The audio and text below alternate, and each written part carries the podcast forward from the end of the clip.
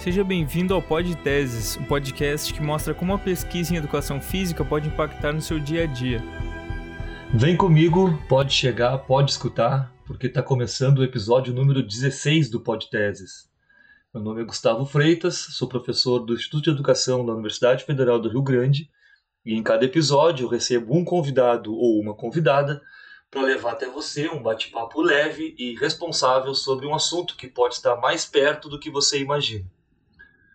O estudo do qual vamos falar hoje aqui foi desenvolvido pela professora de Educação Física, especialista em saúde da família pela FURG e mestra em Educação Física pelo Programa de Pós-Graduação da Escola Superior de Educação Física da UFPEL, Bárbara Nunes. O título do estudo que ela realizou durante o mestrado está nomeado como A Atividade Física no site Saúde Brasil do Ministério da Saúde. Uma análise no período de 2017 a 2020 e foi orientado pelo professor doutor Alain Knut. Segundo a Bárbara, o estudo analisou uma série de publicações vinculadas pelo Ministério da Saúde em um dos seus sites, o Saúde Brasil, desenvolvido para ofertar conteúdo sobre hábitos saudáveis para a população no período de 2017 a 2020. A pesquisa, que teve como objetivo central compreender a maneira como as publicações produzidas pelo Ministério da Saúde orientavam a prática de atividade física, averigou a ausência de considerações das desigualdades brasileiras para a prática de exercícios e utilização de discursos simplistas sobre o movimento. E é justamente para saber mais sobre esses discursos simplistas e a desconsideração das desigualdades brasileiras que a Bárbara está aqui e que eu já dou as minhas boas-vindas, agradecendo, né? Muito bacana te receber aqui, Bárbara, para falar de um trabalho que ainda está quente, né? É, encerrado há pouco tempo, né? Faz poucos dias, né, que ele encerrou. Tudo bem contigo? Sim, tudo bem. Obrigada pelo convite. Estou muito feliz de compartilhar um pouquinho de trabalho contigo e com o pessoal que vai ouvir. Ótimo, ótimo. Bárbara, é, tu entra no mestrado com esse tema ou tu te encontra com esse tema no mestrado? É, eu acho que esse tema ele, ele diz muito sobre a minha trajetória, né? Então, desde a graduação, né, que eu tive a oportunidade de tu ser meu orientador, a gente pesquisou sobre as mídias, né, o Instagram. E logo em seguida, quando eu entrei na residência, eu me encontrei com a saúde, com o Sistema Único de Saúde e com todo esse universo da saúde da família, da saúde pública, da saúde coletiva. E quando eu cheguei no mestrado, eu queria que esses dois temas fizessem parte da minha dissertação. Eu queria envolver as mídias e queria envolver a saúde uh, em defesa do SUS, que foi uma experiência muito intensa. Eu vi que teve outras pessoas que uh, fizeram, gravaram também outros episódios e participaram da residência, então é uma experiência muito potente nas nossas vidas. Então eu cheguei na residência com a ideia, eu quero esses dois. E aí o meu projeto, a minha prim primeira ideia seria Instagram e saúde. E quando eu cheguei lá, já tinha uma pessoa, que é a Angélica, que também participou aqui do episódio, uh, que estava pesquisando exatamente isso, Instagram, saúde corpo a partir das hashtags. E aí eu me peguei num lugar que eu não sabia em, sobre quais rumos tomar, né? Até ela foi uma pessoa muito importante, me ajudou a pensar várias ideias. Até o momento que a gente chegou assim, quem sabe eu analiso o Instagram do Ministério da Saúde. E aí, a partir disso, a gente fez um levantamento, né, sobre tudo que o, que o Ministério da Saúde produzia nas mídias sociais, quais eram os sites, e a gente chegou no Saúde Brasil, que é um site especialmente direcionado para a população, para a produção de conhecimento, de informações sobre hábitos saudáveis. E aí encaixou tudo, e aí a gente chegou nessa nesse tema de pesquisa. Ah, então foi, foi durante mesmo, né? Foi ali, de é. repente, no primeiro semestre, né? Onde vai procurando o tema. Isso mesmo. E o, e o recorte, Bárbara? Curiosidade, de repente, do pessoal, né? Eu abri aqui o episódio falando de 2017 a 2020 como teu recorte de interesse. E deve ter muita gente te perguntando, né? Por que esse recorte, né? Então, explica pro pessoal aí por que esse recorte. Em 2017 foi o lançamento do site. Então, as, a gente pegou o máximo de publicações que a gente poderia com o tempo hábil do mestrado, né? Então, eu ingressei em 2019, em 2021 agora, em agosto, setembro eu terminei. Então, foi o tempo que eu consegui capturar o máximo de publicações. Então, a gente tem uma análise desde o lançamento uh, até 2020, né? Uhum. É, porque num primeiro momento o pessoal pode estar vinculando a algum governo, né? Vamos, vamos avaliar sim, sim. É, a comunicação sobre atividade física e saúde é, por, através de um governo em específico. A gente sabe todo o debate, toda a discussão recente né, uh, em relação à ciência que o atual governo, né, uh, enfim, faz questão de, de não promover. Mas não, não tem nada a ver com isso, é mais uma questão de é, acesso uh, e quantidade de material a ser alcançado, né? É, foi a estruturação do site mesmo, a gente sabe que tem essa característica uh, dos governos que passaram, mas a nossa intenção foi delimitar e entender melhor a abordagem ministerial, mesmo sabendo que, com certeza, os governos influenciam nas publicações. Uhum. Tá, e aí eu estava lendo uh, o teu trabalho, Bárbara, eu, perce eu percebi que é, tu teve que aplicar procedimentos bem detalhados, né? uma disciplina imensa ali para poder acessar esse material, salvar esse material, porque são quatro anos né, de publicações em uma rede social e como tu bem falou, é, é, a internet, as redes sociais estão sendo usadas como uma ferramenta de comunicação e informação com profundidade, não só pelo Ministério da Saúde, né, por várias entidades e personalidades. Então, eu imagino o tamanho do trabalho que foi tu acessar e organizar esse material, né? E aí tu, tu nomeou, através do teu referencial, tu nomeasse isso de uma netnografia, né? Então eu queria começar por aí para tu explicar um pouquinho como tu fez o trabalho, né? O que, que é essa netnografia e quais foram as etapas que tu usou é, para desenvolver esse trabalho? Bom, a etnografia é uma metodologia de trabalho de campo online. Então, eu usei ela para, me utilizei de preceitos dela para explorar esse ambiente que era o site Saúde Brasil. Então, foi bem intenso mesmo. A gente um, acaba tendo que um trabalho bem manual, porque foi não utilizou nenhum programa, foi na busca mesmo do site. Então, a gente pesquisou três, três termos e a flexão no plural. Então, foi exercício físico, exercícios físicos, atividade física, atividades físicas, práticas corporais, prática corporal. Um, para não perder nada, para não perder nenhuma publicação, nada que mencionasse uh, o universo da atividade física e a gente não tivesse dentro da pesquisa. Então, foi uma busca ali no site Saúde Brasil mesmo, que é possibilitada pelo site, com o filtro expressão exata, porque se a gente pesquisasse atividade física livre, vinha muita publicação. Mas mesmo assim, numa primeira busca, deu quase 300 publicações. Depois a gente reduziu, retirando as publicações repetidas para 178. Depois a gente reduziu entre os termos para 98 também, das repetições, né? Porque a atividade física e atividades físicas, ela acabava se repetindo e a gente limpou. A primeira limpeza foi essas, foi entre os termos. Depois a segunda limpeza foi entre os diferentes termos, para a gente chegar a 98 publicações veiculadas pelo Ministério da Saúde entre esse período. A partir daí, uh, eu agrupei as publicações em um único documento e aí a gente fez a leitura atenta de cada detalhe, de cada expressão, para entender como que a recomendação da atividade física era realizada. Então a gente uh, salvou toda a publicação com imagens. Fez o um print, né? Deve ter feito o print da, da, da publicação, como é que foi? Eu copiei toda a publicação e colei no Word. Aí, uma publicação. Copiei toda a publicação, outro Word. Aí depois dessa limpeza, separei em pastas no, aqui no, no computador. Cada ano tinha uma pasta com um termo, com todas as publicações.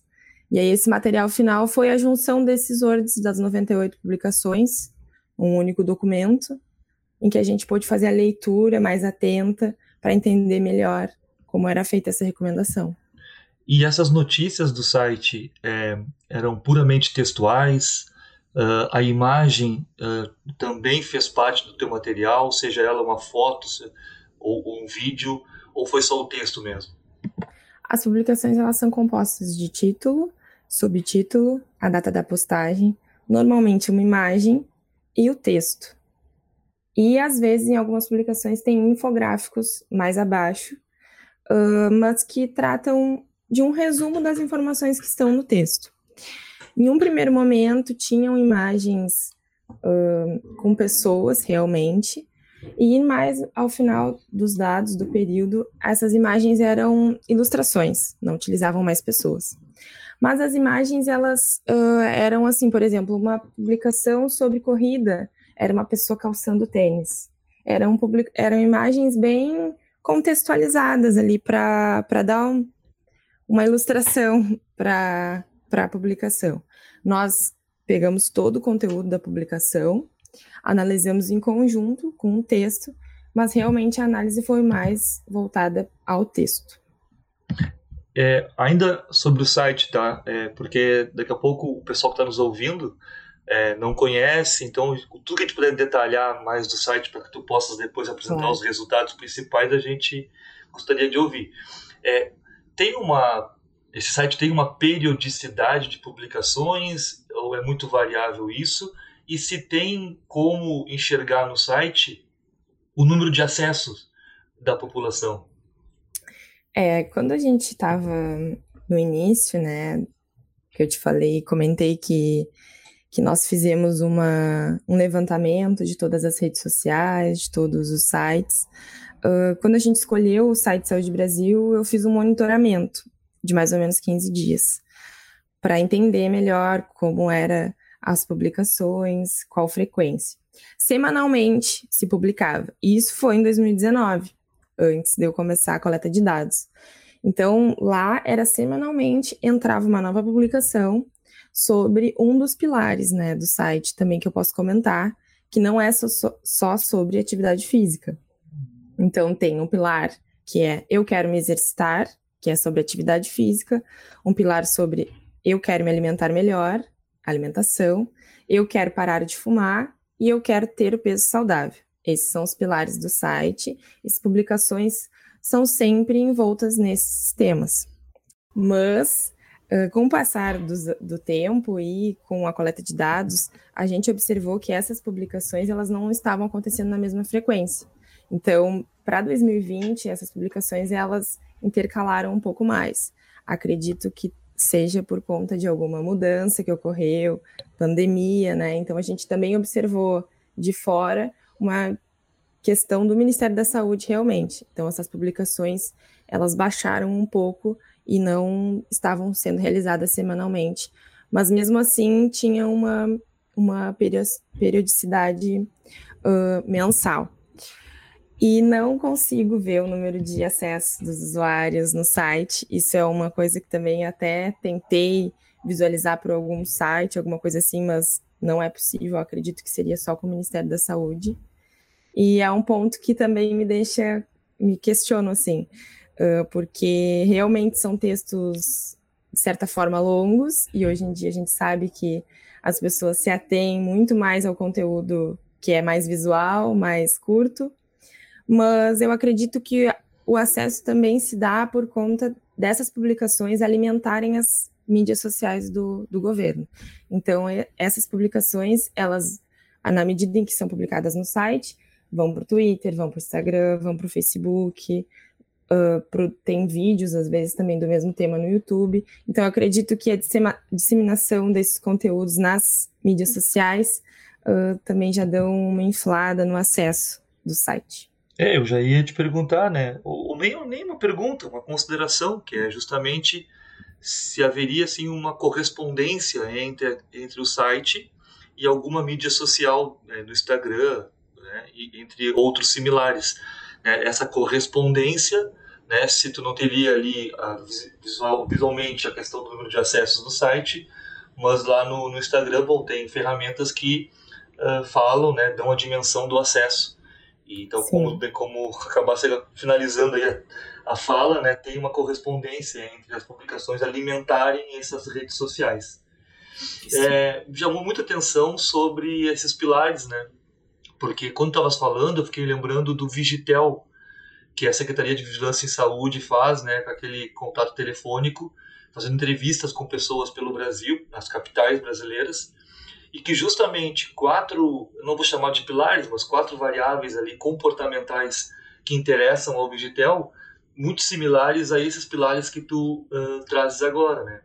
Porque a atenção do digital, do digital é olhar para comportamentos modificáveis, né? Então, a atividade física ou a inatividade física a, a gente pode modificar, a questão da alimentação pode ser modificada, o tabagismo pode ser modificado.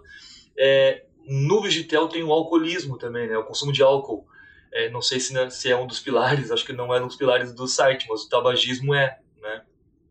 Então, a, a, quando tu falavas, eu associei rapidamente, já que fazem parte do mesmo ministério, né? Secretaria de Vigilância e Saúde, e esse site estão sob o mesmo guarda-chuva, né?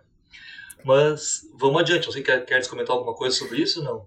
São pontos que também estão dentro da Política Nacional de Promoção da Saúde, mas são alguns pontos, né? Existem outros. E realmente esse ponto do ser, ser modificável é talvez também um indicativo, né, da responsabilidade das pessoas sobre esses hábitos. Então eu acho que não é por acaso que são esses quatro que são colocados no site. Claro que não, claro que não. Nada é por acaso nesses lugares aí. Bárbara, vamos adiante então para falar um pouquinho dos resultados que tu encontrou, né? Então, é um, são, pelo que eu entendi, ficou com 98 uh, notícias, ou enfim, publicações, né? 98. Isso. E tu deve ter separado em algumas vertentes, algumas perspectivas, né? Então, como é que tu organizou esse material e quais resultados principais tu podes apontar para nós? Isso, foram realmente 98 publicações nesse período, né, 2017, 2020, que veiculavam de alguma forma atividade física. Umas publicações, a maioria, eram bem voltadas à atividade física, algumas outras a gente também pegou, acabou sendo coletadas uh, dos outros pilares, mas que todas uh, indicam, recomendam atividade física a gente conseguiu analisar a partir disso. Uh, nós observamos nas recomendações três perspectivas. Num primeiro momento, 2017 2018, uma perspectiva mais esportivizada. Então, a recomendação era da prática esportiva, futebol, vôlei, vôlei de praia, natação. Algumas lutas uh, eram indicadas como modalidades que traziam muitos benefícios para a saúde um, e eram indicadas como um auxílio para uma vida saudável. Tinha o ponto central eram essas modalidades nas publicações. E eram realizadas as recomendações, as orientações por atletas e ex-atletas olímpicos, medalhistas, o que também já deu para a gente refletir sobre alguns pontos, né? Papel do atleta na recomendação, até de questões técnicas da, da prática, uh, e o lugar da educação física nesse contexto. E também se o esporte é saúde, né? Então, algumas reflexões a gente pode fazer dentro dessa perspectiva. Num segundo momento, 2019, 2020, a gente tem uma uma virada. A gente deixa para trás o papel, a imagem dos atletas, e a gente tem a recomendação das atividades físicas diárias, com ênfase nos domínios do deslocamento, da atividade física doméstica e da, da atividade física no trabalho.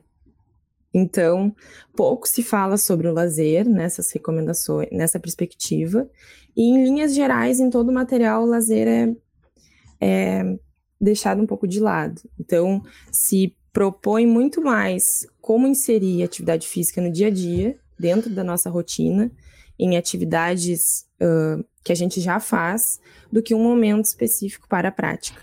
Então, 2019, 2020 tem essa característica de, de recomendação. Um, desde as recomendações, as dicas que a gente já vê em outros programas, que é trocar o elevador pela escada, deixar o carro em casa e por meios ativos, caminhando, pedalando, um, enfim. Descer três quadras antes do ônibus Exato. e caminhar até em casa. Exato, exatamente. Esse tipo de, de recomendação, quanto algumas outras mais elaboradas, por exemplo, uh, lavar a roupa à mão para trabalhar os membros superiores, não utilizar a máquina, uh, lavar o carro, não ir, não deixar em algum serviço e lavar o automóvel também em casa, de preferência com baldes, porque trabalha membros inferiores deixar que a criança leve sua própria mochila para o colégio, porque aumenta o gasto calórico. Então, são recomendações, no mínimo, controversas, que são realizadas. Então, é esse tipo de, de proposta que é feita nos anos de 2019 e 2020, com maior ênfase.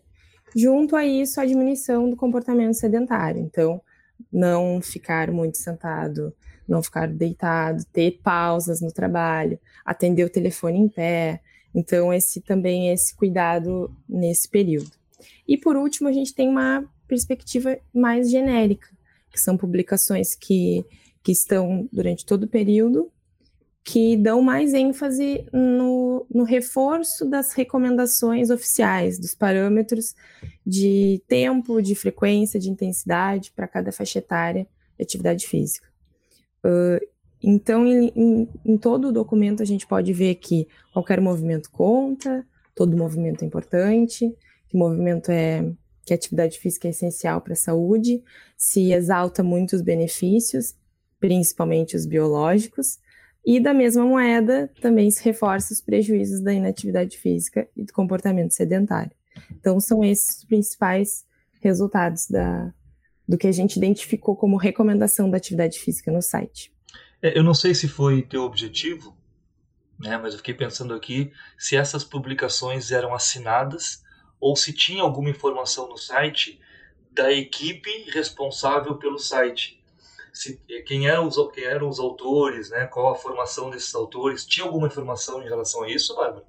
Sim, nesses primeiros anos, os, uh, as referências eram os atletas, uh, e nos outros anos nós tínhamos entrevistas, o formato de entrevistas mesmo. E a gente tinha pesquisadores de universidades, tinha profissionais também do Ministério da Saúde, como de secretarias estaduais de saúde.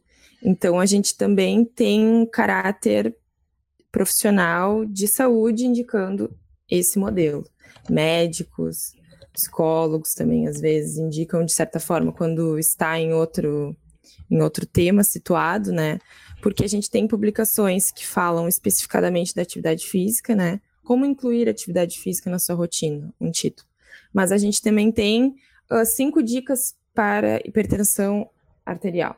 Então a gente também tem, uh, junto com a atividade física, outros aspectos, né? Como uh, agora na pandemia, né? como a sua rotina influencia na saúde mental durante o período pandêmico. Então, a gente também tem outros, outras linhas que incluem a atividade física. Mas a gente tem esse, essa característica de entrevistas, e num primeiro momento com os atletas, e em um segundo momento com profissionais de saúde. Quando tu é, conclui, né, e eu até abri aqui o nosso episódio falando sobre isso, né, uh, discursos simplistas que foram visualizados nesses, nesse, em algumas publicações, ou enfim, grande parte das publicações. Tu te refere exatamente a, a essa ideia né, do discurso do esporte à saúde, ou de recomendações generalizadas. É por aí essas tuas conclusões, essas tuas análises? É mais do que isso? Né? Queria te ouvir a respeito dessa consideração que tu faz do, do, discurso simplista, né? Uh, para a gente poder entender um pouco mais essas tuas análises. Sim. Uh, num contexto geral, o que a gente observa é uma autorresponsabilização das pessoas pela sua própria saúde a partir da prática de atividade física. Seja na parte mais esportiva, quanto na parte da atividade física diária, que é particularmente o que me toca mais, essa escassez do lazer nas publicações e a procura de, em todos os momentos, ser ativo. Uh, é o que toca mais, eu acredito, nessa, nessas recomendações limitadas, né? Tu não entender e caracterizar que cada domínio tem as suas particularidades, uh, acaba deixando as recomendações sem sentido para a população. Então, de um lado, a gente tem publicações uh, que procuram recomendar práticas uh, que as pessoas não têm, não têm acesso todos os dias. Então, não são todas as pessoas que possuem automóvel para lavar, não são todas as pessoas que andam de elevador, não que isso seja adequado, né? Então, são realidades que não fazem parte da maioria da população. E de outro lado, tu indica práticas que já fazem. As pessoas já utilizam a bicicleta como meio de transporte. As pessoas já uh, fazem as suas atividades domésticas, mas não por querer atingir o que é recomendado, mas por necessidade, por ser seu trabalho, enfim. Então, tu não compreender essas diferenciações façam que as recomendações não façam sentido para a população, para a grande maioria. Então, esses pontos, eles são muito importantes para a gente refletir e são os que a gente traz com mais força uh, no trabalho sobre essas limitações e essa, esse não reconhecimento das realidades da população. E, por outro lado, também os discursos são feitos como se atingissem as pessoas da mesma forma. Então, a gente sabe com pesquisas, com inquéritos nacionais, que homens de cor da pele branca, com nível de escolaridade e renda maior, fazem mais atividade física. Então, a gente precisa trabalhar a partir disso para que as outras pessoas também atinjam esses níveis, porque senão a gente ainda continua aumentando essas desigualdades. Então, esses pontos são os pontos que a gente mais reflete. E um outro aspecto que uh, eu ainda não comentei, que a gente também traz, é que esse, essa estratégia de informação ela é vinculada ao Ministério da Saúde e tem deveria estar conversando com outras políticas de saúde, políticas públicas de saúde, promoção da saúde que eu comentei anteriormente, a política nacional de informação e comunicação em saúde. Então precisaria estar mais envolvida com o sistema único de saúde. Então, em nenhum momento uh, se observa uma ênfase forte na recomendação das pessoas procurarem uma academia da saúde, por exemplo, que é um programa de atividade física público uh, outros espaços também que poderiam ser orientados. Então, a gente tem menções do SUS esporádicas nas publicações. Então, realmente reforça que uh, a ideia das informações é unir os sujeitos de informações e conhecimento sobre atividade física para que eles mesmos possam realizar. Então, eu acho, acredito que esses são os aspectos que as tornam muito simplistas e reducionistas do movimento, do movimento também, né? tu carregar o movimento somente dos benefícios biológicos que ele pode trazer, da aumentar, da, do aumento da, da exercitação corporal, é reduzir o movimento a somente isso, né? E a gente sabe que, que é muito mais, poderia ser muito mais. Então eu acho que é isso. Junto com, junto com essa tua análise, é, do discurso simplista está a questão da ausência de alguma consideração às desigualdades sociais. Eu acho que tu já tangenciou um pouquinho aí da, da nossa conversa, né? Mas eu me lembrei muito de um de um é, do teu orientador, né? O professor Alain, e que ele, junto com outros autores e autoras, fala a respeito do da atividade física é, ser um privilégio, né? Hoje em dia, uh, ou já há algum tempo, uh, dentro da, da sociedade, né? Claro. E eu acho que está muito nesse sentido, assim, né? Quando tu recomendas para a pessoa ficar lavando o carro, para ela ficar é, lavando a, a, roupa à mão, aquele um minuto que poderia ser colocado na máquina, ela vai durar 15, 30, 40 minutos lavando roupa. Que tempo de lazer ela vai ter mesmo, né? Que, que tempo e que estímulo para lazer ela vai ter, né? Porque a questão do significado que tu constrói na prática é super importante, é tão importante quanto a própria prática, né?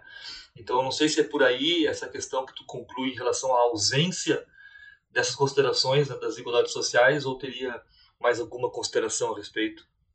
Não, com certeza. Ela envolve envolve tentar entender, dar luz a essas a esses pontos que a gente levantou e tentar buscar uma orientação, uma recomendação mais humana para as pessoas, né? Porque o movimento é, um, é um, uma experiência que poderia trazer tantos outros benefícios uh, da prática e tu olhar só pelo viés do biológico é, é uma redução mesmo, né? Então, realmente, o, o privilégio, ele ele está exposto nas publicações, porque para a pessoa que, que vai ao trabalho pedalando, não precisa, se já cumpre os parâmetros de tempo, não precisa fazer mais nenhuma outra atividade.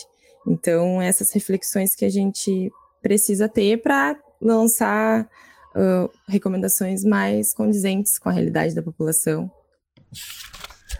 Bárbara, é, eu sempre pergunto aqui para as pessoas que eu convido e vêm falar comigo a respeito dos impactos que você, cada um pensa né, a respeito do seu trabalho. É, então, a minha, a minha próxima pergunta é justamente nesse sentido, assim, né? Que impactos que tu imagina que olhar ali para o site Saúde Brasil tem esse potencial de atingir?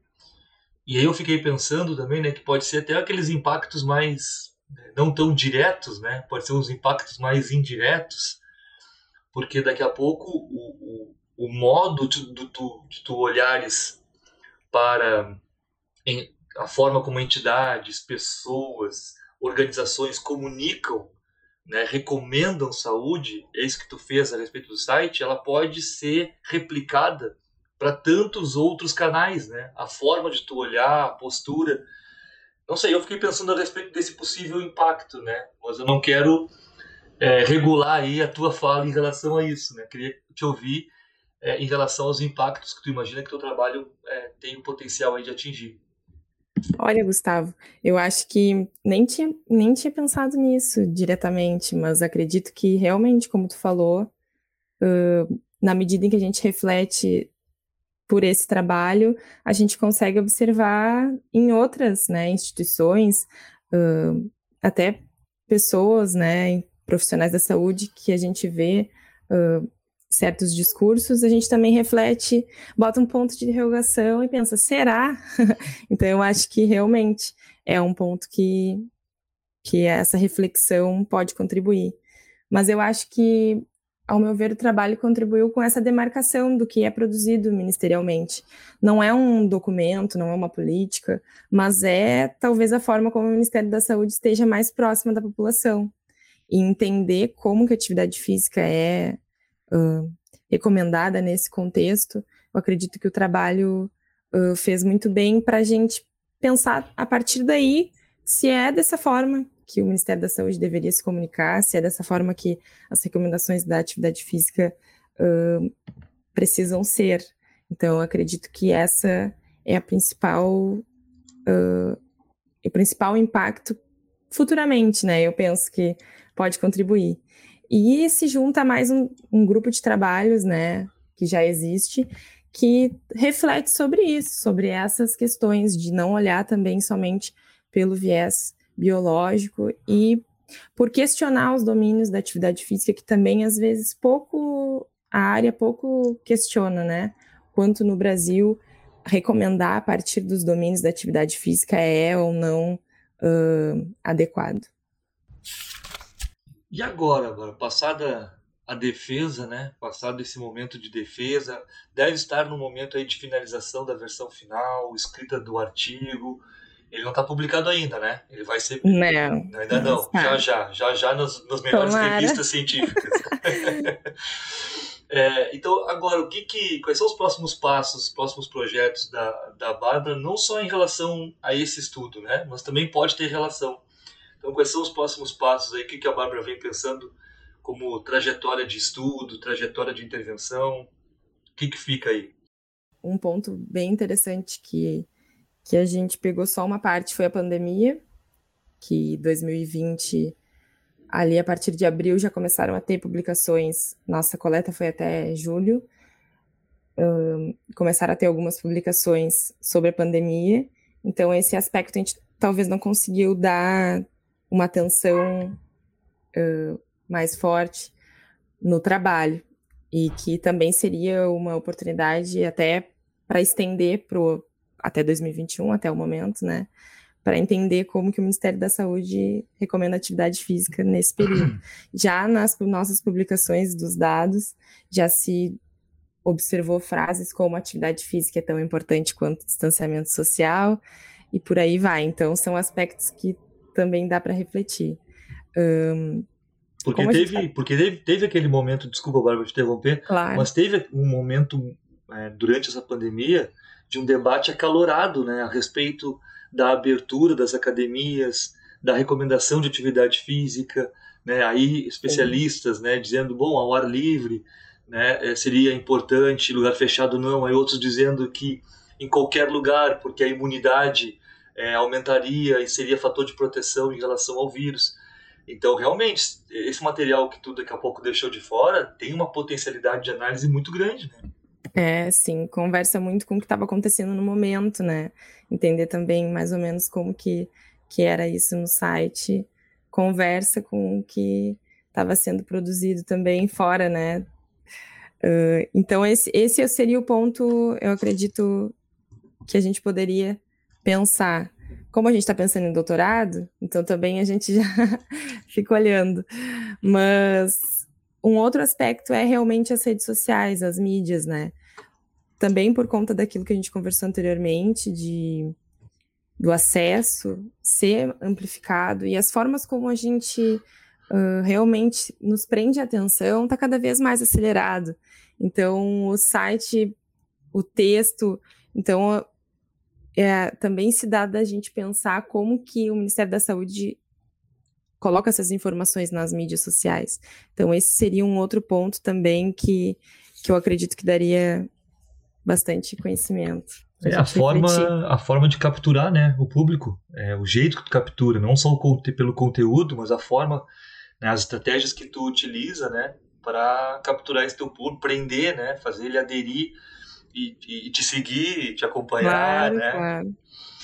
Uh, para a gente fechar aqui o nosso bate-papo, Bárbara, a última questão que eu sempre apresento para os nossos convidados e convidadas é uma sessão que eu chamo de Anota Aí, né, que são as dicas uh, de leitura, referências sobre o tema, que tu deixa aí como sugestão para quem quiser é, ler mais, né, pessoas que ficaram interessadas em saber mais sobre o assunto. Quais são as tuas dicas de leitura? Sim.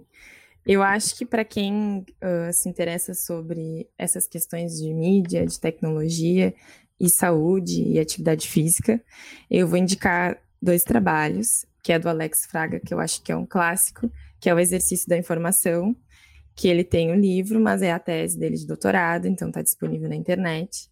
Acho que todo mundo uh, da educação física precisava ler um pouquinho sobre ele, para a gente refletir sobre esses aspectos. E um segundo trabalho, uh, que é mais recente, que é o do Leonardo Abib, que também é a tese dele de doutorado, mas que eu vou indicar o artigo, que é A Educação e o Governamento dos Corpos na Atualidade, uma análise do movimento 21 Dias por uma Vida Mais Saudável, que é um aplicativo lá da Secretaria do Estado do Espírito Santo, que ele analisou no doutorado, e que também vai trabalhar com essas mesmas uh, características, né? A a disponibilidade de informações para as pessoas para que atividade física, alimentação sejam autogeridas uh, pelas próprias pessoas. Então, é um trabalho muito legal também e tem a tese que é, está disponível, também é mais completa se alguém se interessar mais. E eu vou, uh, por último, indicar, como tu disse, do meu orientador, o Alain, um trabalho junto com a professora Priscila, que foi da minha banca, Antunes, que é práticas corporais, atividades físicas demarcadas como privilégio e não escolha. Análise à luz das desigualdades brasileiras, que eu também acho um trabalho que é bem novinho desse ano e que ele faz, eles fazem uma reflexão muito boa sobre essa questão, essas questões das desigualdades brasileiras e da recomendação para a prática de atividade física nesses quatro domínios sem o verdadeiro reconhecimento uh, do contexto brasileiro.